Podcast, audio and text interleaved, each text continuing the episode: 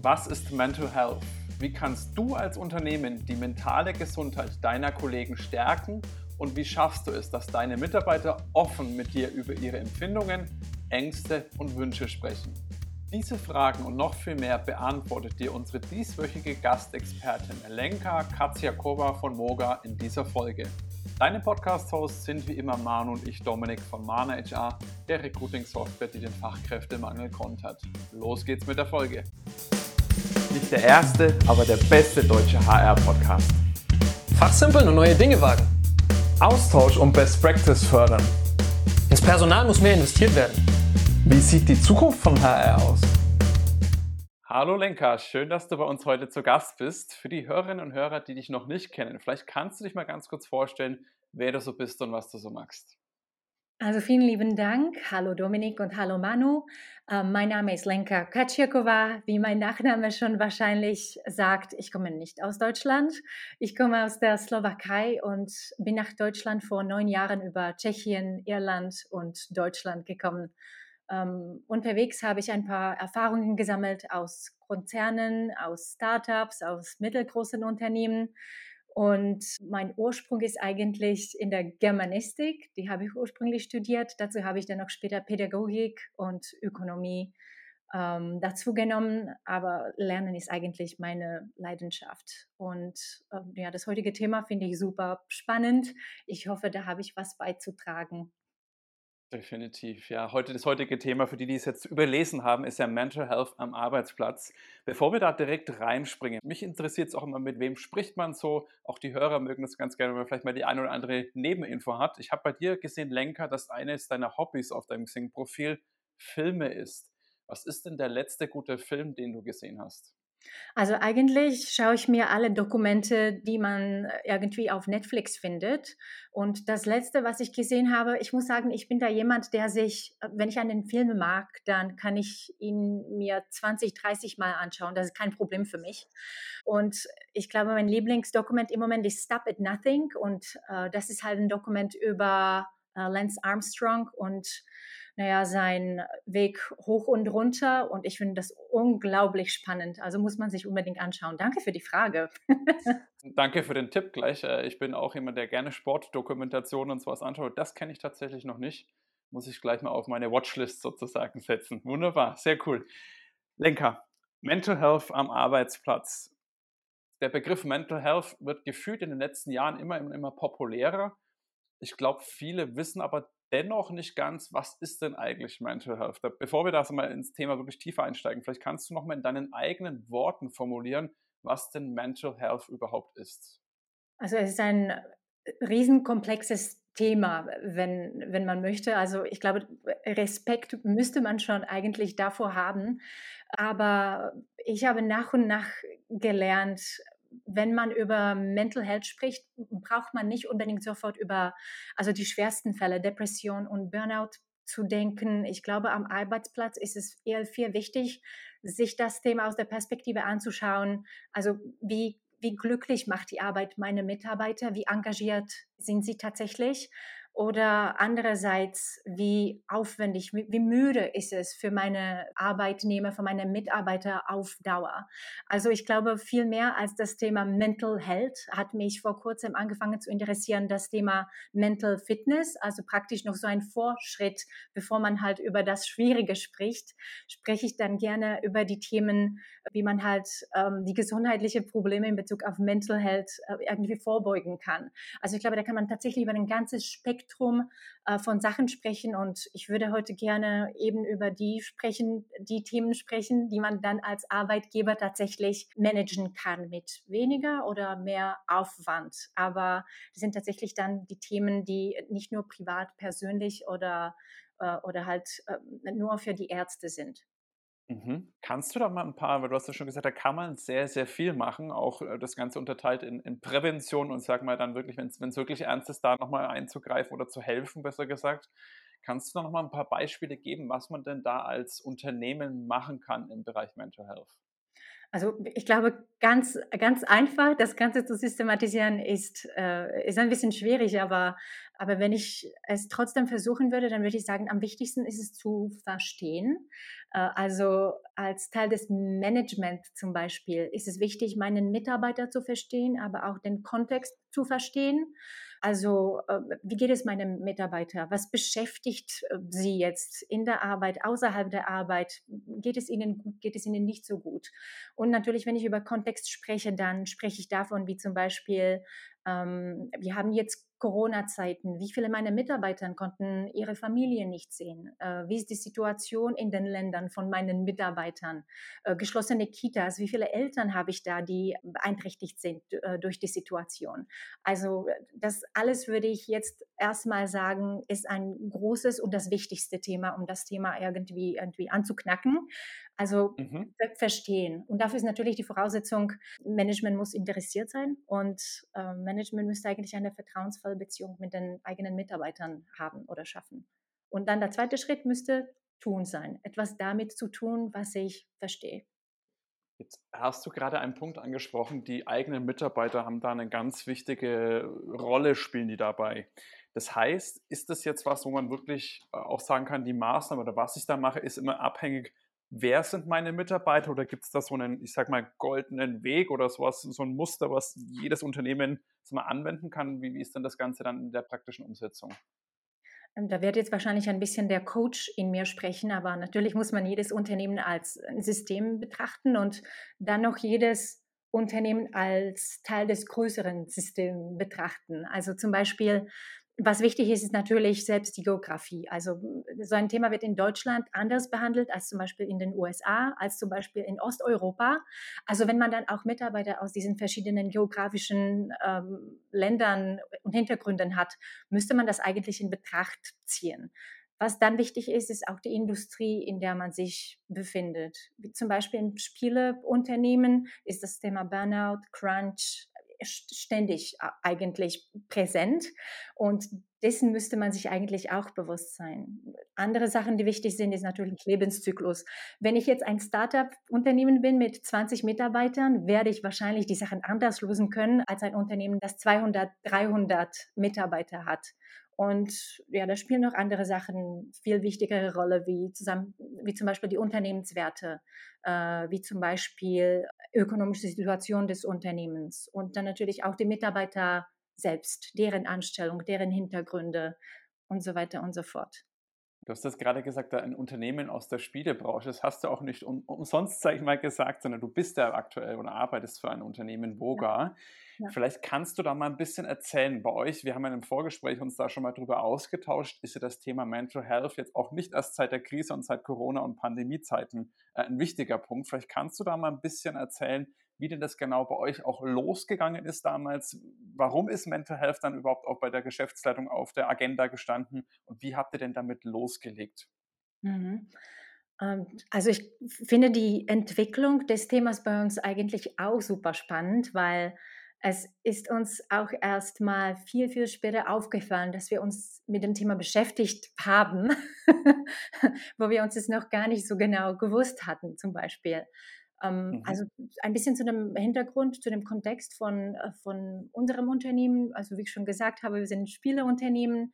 Äh, wir haben jetzt um die 300 Mitarbeiter aus über 50 Ländern und sind im Januar dieses Jahres zwölf Jahre alt geworden. Wir sind im Moment äh, sehr erfolgreich. Ich kann stolz äh, sagen, wir dominieren das Genre der Hidden Object Spiele und natürlich das Klettern an die Spitze brachte viel Freude, aber äh, sehr, sehr viele Herausforderungen. Und ich glaube, die erste Her Herausforderung für uns war, äh, dass wir uns entschieden haben, wenn wir äh, ein globales Unternehmen, wenn wir Spiele für die ganze Welt bilden möchten, müssen wir eigentlich Mitarbeiter aus der ganzen Welt nach Deutschland holen. Und das hat sich mit zwei äh, Sachen verbunden. Wir sind dann erstmal ganz schnell, ganz groß gewachsen. Und das werden wahrscheinlich viele HRler und viele Unternehmen können, ist eigentlich nie einfach. Und äh, das zweite Thema war natürlich, wir haben äh, viele Leute nach Deutschland geholt mit Familien, mit Kindern. aus ganz anderen äh, kulturellen Hintergründen. Und die hatten erstmal ganz viel mit der Anpassung an das Deutsche, an Deutschland zu kämpfen, an die Sprache, aber auch, ähm, naja, an die soziale Isolation, in der sie sich gefunden haben. Und ich glaube, das war für uns so das erste Impuls, wo wir uns gedacht haben, eigentlich müssten wir ein bisschen mehr unsere Mitarbeiter unterstützen, als es, als es ähm, als wir uns ursprünglich gedacht haben, als wir es geplant haben. Und dann haben wir gedacht, wir brauchen da eine, eine spezielle Rolle dafür, so damit unsere Mitarbeiter dann tatsächlich in eins zu eins besprechen können, wie es ihnen geht, warum geht es ihnen nicht gut, äh, geht es ihnen privat, professionell nicht gut. Und da hatten wir Glück gehabt, weil ein Teil unseres Teams war eine Mitarbeiterin, die eigentlich einen psychologischen Hintergrund hatte, auch als klinische Psychologin. Und da hat sie dabei ihre Kenntnisse ausgenutzt. Äh, und äh, was mhm. wir einfach aber, muss ich sofort sagen, was wir am Anfang so toll gefunden haben, plötzlich hatten wir über die ganzen Probleme von Leuten nicht mehr gehört. Alles hat sich dann die eine Person, die Psychologin, anhören müssen. Haben wir festgestellt, ist eigentlich nicht unbedingt gut, eskaliert nicht gut. Und ganz viele Probleme wurden dann halt nicht anderswo angesprochen, sondern in diesen individuellen vertrauensvollen Gesprächen. Und da haben wir eigentlich äh, viel, vielleicht viele Probleme nicht äh, sofort oder nicht zeitig, naja, handeln können, weil wir von denen einfach nicht gewusst haben. Also das war halt bei uns so der Anfang mit äh, Mental Health. Wir, wir haben äh, tatsächlich mit einer besonderen äh, Rolle in unserem HR-Team angefangen und äh, wie gesagt, es brach Vorteile an sich und es brach aber auch äh, manche Nachteile mit. Kann ich mir gut vorstellen, wenn ich da nochmal kurz einhaken darf. Ja. Du hast ja gesagt, mit, mit einer Person habt ihr angefangen, das war jetzt dann nicht, hat sich dann herausgestellt, nicht das Ideale. Ja. Was würdest du denn jetzt, wenn jetzt jemand hört und damit starten möchte, würdest du denn der Person mit auf den Weg geben? Wer soll denn dann da diese Vertrauenspersonen sein, mit denen dann die Leute, die Mitarbeiter über ja, ihre Empfindungen sprechen? Ja, also manche Sachen sieht man es erst viel, viel später, oder? Also es hat uns auch ein bisschen äh, gedauert, bis wir festgestellt haben, was da tatsächlich das Problem ist. Wir haben hier zum Beispiel nicht sehr früh erkennen können, dass wenn jetzt diese eine Person die ganzen, sagen wir mal, Beobachtungen oder Probleme sammelt, und wenn diese Person dann mit dem Management spricht und die Probleme sozusagen äh, anonym eskaliert, also Management hatte nicht unbedingt sehr viel Kontext. Management konnte erstmal überhaupt nicht verstehen, also wie wichtig ist das Thema? Wurde es einfach nur so angesprochen oder äh, ist es jetzt schon eigentlich eine Krise, in der wir uns da befinden? Also es gab da schon ein bisschen äh, Informationslücke dadurch. Das zweite Problem war natürlich, dass HR, dadurch, dass wir dann halt nicht im Business so gut integriert waren, auch nicht gut verstehen konnte, naja, warum ist jetzt nicht dieses Problem, dass für HR die Priorität ist, nicht auch die Priorität für das Management? Ne?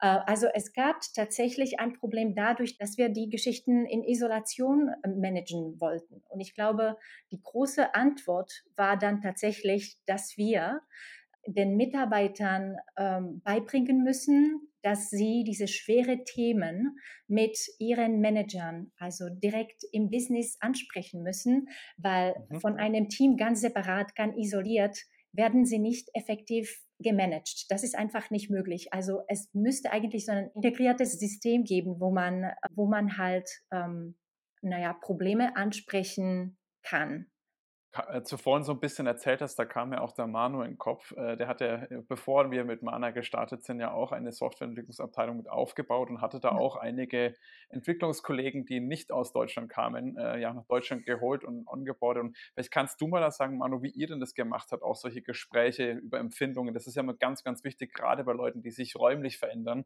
ob das jetzt vom Ausland nach dem Arbeitsort oder vielleicht auch innerhalb von Deutschlands ist. Vielleicht kannst du da noch mal ein bisschen was dazu sagen, wie ihr damit umgegangen seid. Ja, also ich glaube, rückblickend betrachtet haben wir uns da definitiv auch nicht mit äh, Ruhm bekleckert.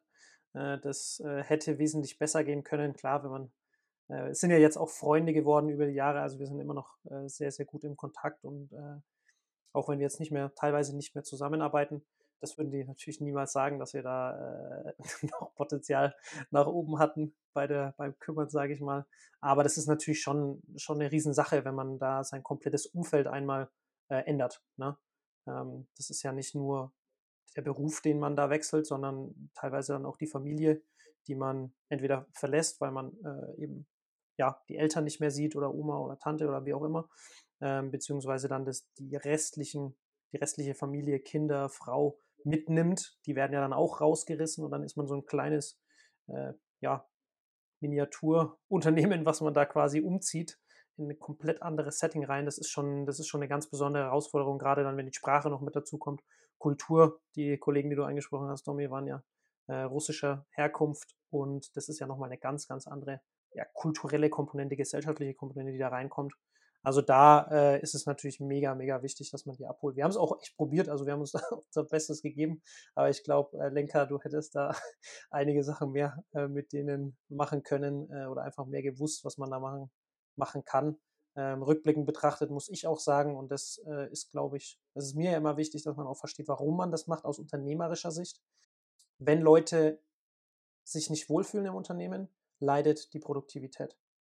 Das ist einfach so. Das darf man, das darf man nicht unterschätzen. Das ist nicht nur physische Sachen, wenn man Krankheitstage im klassischen Sinn, sondern wenn man sich einfach nicht wohlfühlt äh, oder so ein bisschen Anknüpfungspunkte hat, die einfach fehlen, dann ist es schwierig, wirklich dann auch, ähm, gerade im Kopf, wir sind ja Entwickler, ne, muss man sich konzentrieren auf die Sachen und wenn man sich da aber nicht, nicht so hundertprozentig wohlfühlt, dann ist es auch äh, spürbar als Unternehmen, dass das dass da, dass da mehr ginge, zumindest, sagen wir es mal so. Und das wäre jetzt nämlich dann auch nochmal meine Frage an dich, Lenker, aus Unternehmenssicht. Warum sollte man sich als Unternehmer, als eben Management, wo du gesagt hast, da war irgendwie, da war so ein Disconnect da, ne?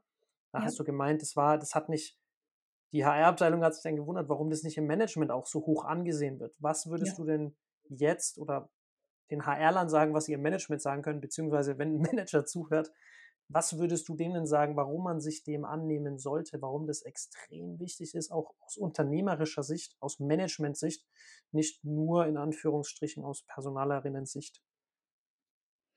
Ähm, also ich glaube, manche Sachen machen einfach Sinn, um ehrlich zu sein. Also ähm, ich glaube zum Beispiel, manche der Fragen, die man sich äh, damals gestellt hat in diesen 1 zu 1 Gesprächen, waren, ähm, also wir sind zum Beispiel ganz, ganz flach, ne? aber da sagt mir keiner, mache ich einen guten Job äh, oder gar, habe ich eine Zukunft da? Oder mhm. es passieren so Geschichten wie zum Beispiel, mein Kollege wurde befördert. Äh, wie ist das möglich? Ich dachte, wir haben jetzt keine Hierarchien oder habe ich auch die Möglichkeit? Und man hat auch nicht gewusst, wie geht es dem Unternehmen eigentlich ökonomisch? Geht es uns gut, geht es uns nicht so gut? Also ich würde sagen, äh, wenn man in der Managementposition ist und man über das Thema Mental Health spricht, dann denkt man sich vielleicht, naja, da bin ich kein Profi, ich bin kein Arzt, ich habe jetzt nicht irgendwie Personalistik studiert. Äh, kann es bitte jemand anders machen? Aber mhm. es geht viel mehr oder am Anfang geht es viel mehr ähm, um Sachen wie zum Beispiel diese Unklarheiten abzuschaffen. Weißt du, was ich meine? Zum Beispiel, mhm. Äh, wenn ich die, da in dieses Unternehmen geheiert worden bin, welche, welche Werte haben wir? Also welche Verhaltensweise schätzen wir und welche nicht? Ist es gut, wenn ich hier bis 10 Uhr abends sitze Weißt du, ist es etwas, was mein Unternehmen schätzt? Oder ist es okay, wenn ich Urlaub nehme? Oder, oder ist es ein ganz schlechter Schritt? Sollte ich sowas gar nicht machen? Erstmal gar nicht in dem ersten Jahr zum Beispiel. Also ich glaube, das sind so Sachen, die tatsächlich nur Management klären kann. Und diese Klarheit zu schaffen, ist dann tatsächlich sehr ähm, direkt, sehr hilfreich, äh, für die Menschen und ihre, und ihre mentale Gesundheit. Also wenn ich jetzt als Mitarbeiter weiß, ich mache einen guten Job oder ich mache keinen guten Job, aber mein Manager versucht mir jetzt zu helfen, damit es mir besser geht, damit ich besser werde.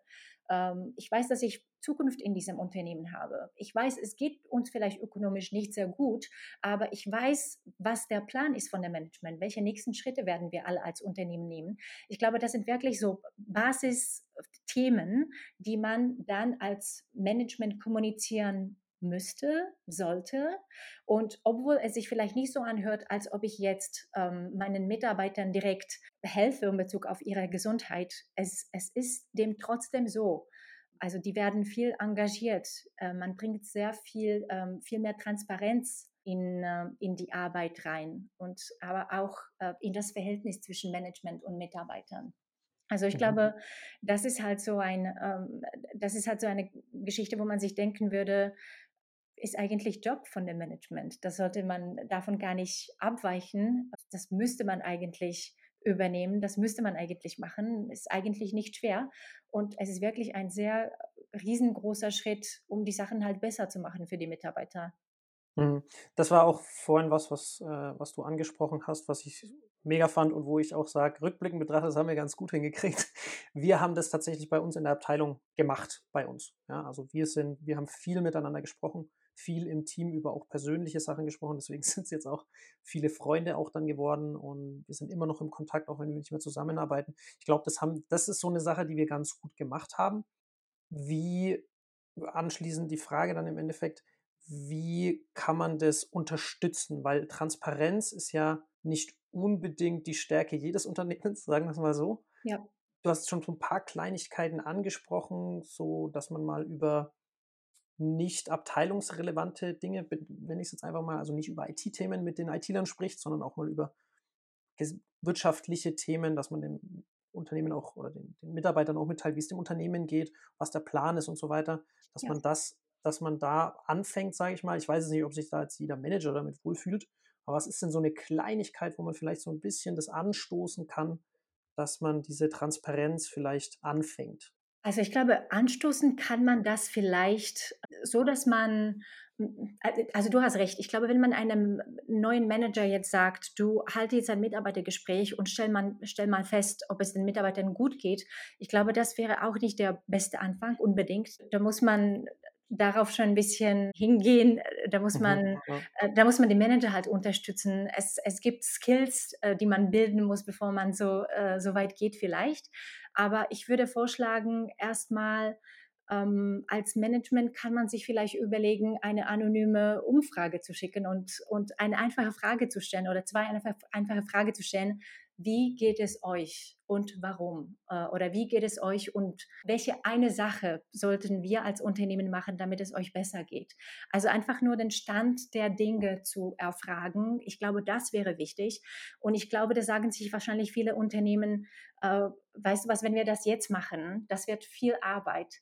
Und was passiert dann, wenn wir zum Beispiel die Antworten nicht haben? Nein, was ist, wenn die Leute jetzt etwas wollen, was, äh, wofür wir kein Geld haben zum Beispiel? Aber ich glaube, das Wichtigste ist, den äh, Mitarbeitern den Signal zu geben, es interessiert mich. Erstmal interessiert es uns. Und ich glaube, der zweite Schritt müsste dann aber eigentlich sein, selbst wenn die Mitarbeiter vielleicht ein bisschen kritisch sind, kritisch werden, dass man bereit ist, es offen zu kommunizieren. Zum Beispiel in diesem und diesem Aspekt, da haben wir nicht so gut abgeschnitten. Und dann einfach ganz äh, konkret äh, auch priorisieren zum Beispiel.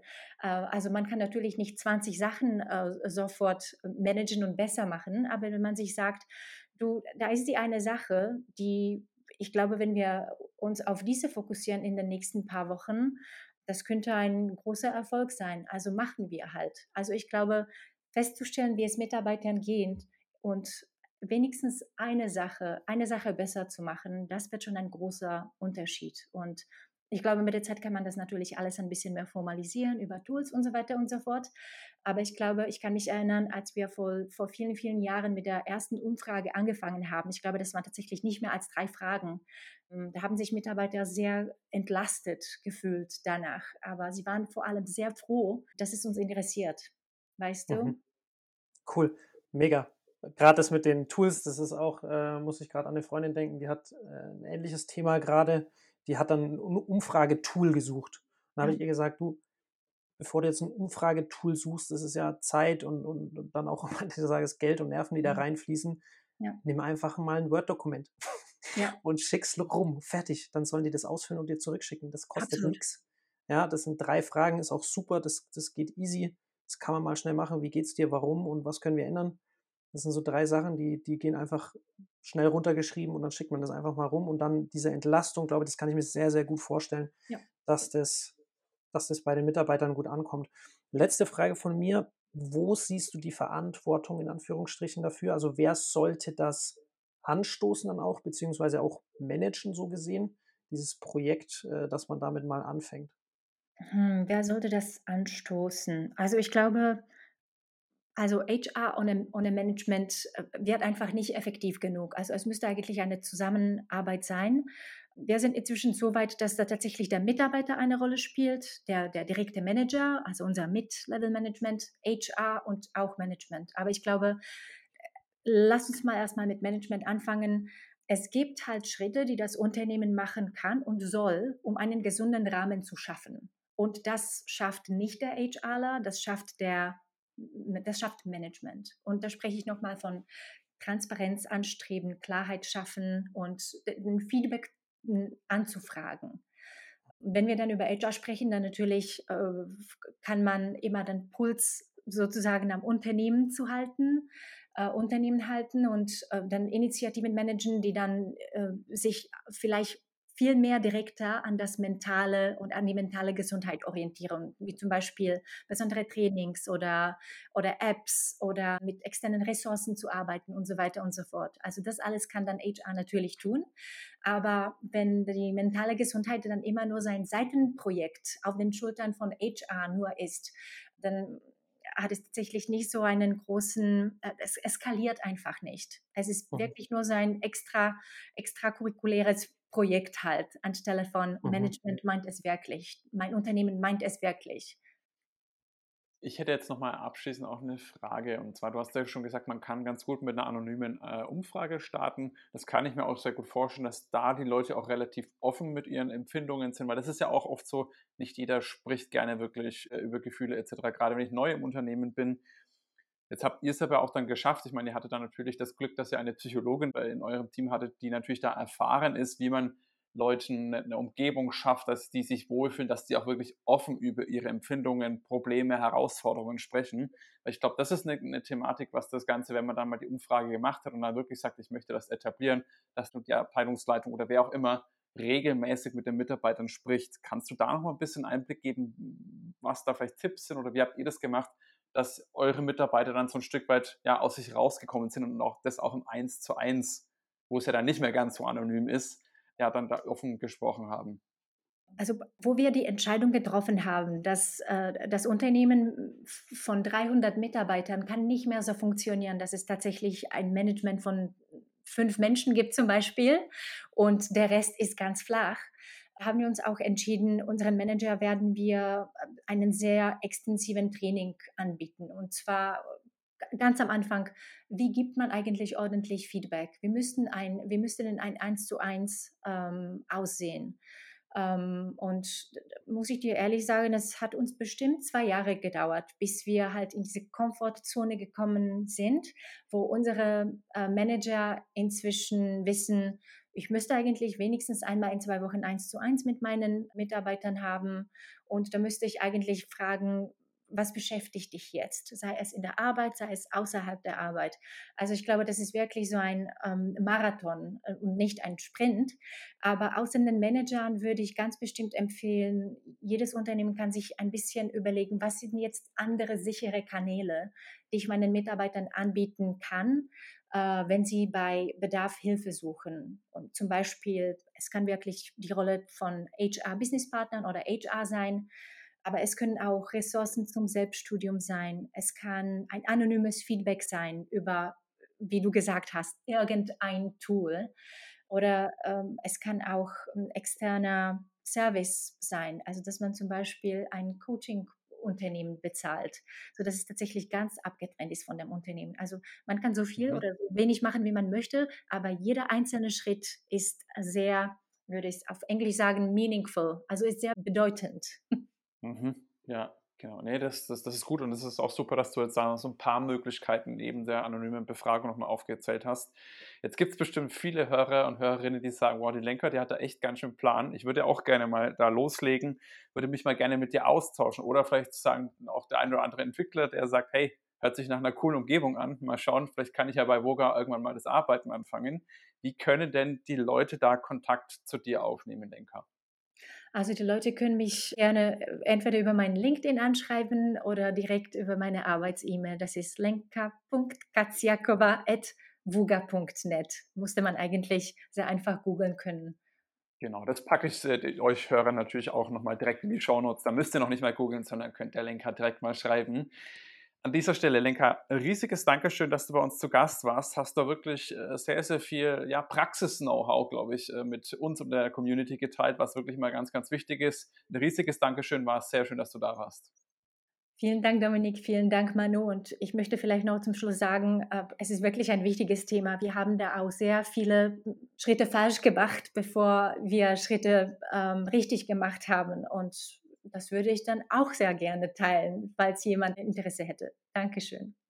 Definitiv. Ich glaube, da muss man auch ab und zu mal was falsch machen. Wie gibt habe ich neulich ein Sprichwort gehört. Uh, failure is not the opposite of success, it's part of it. Ich glaube, das trifft es auch in, in allen Bereichen und da wahrscheinlich genauso gut, ja. Wunderbar. Genau. Ja, auch von meiner Seite vielen, vielen Dank. Viele wertvolle Inputs. Äh, das Wort Mental Fitness äh, wird sich auf jeden Fall bei mir einbrennen. Finde ich richtig cool.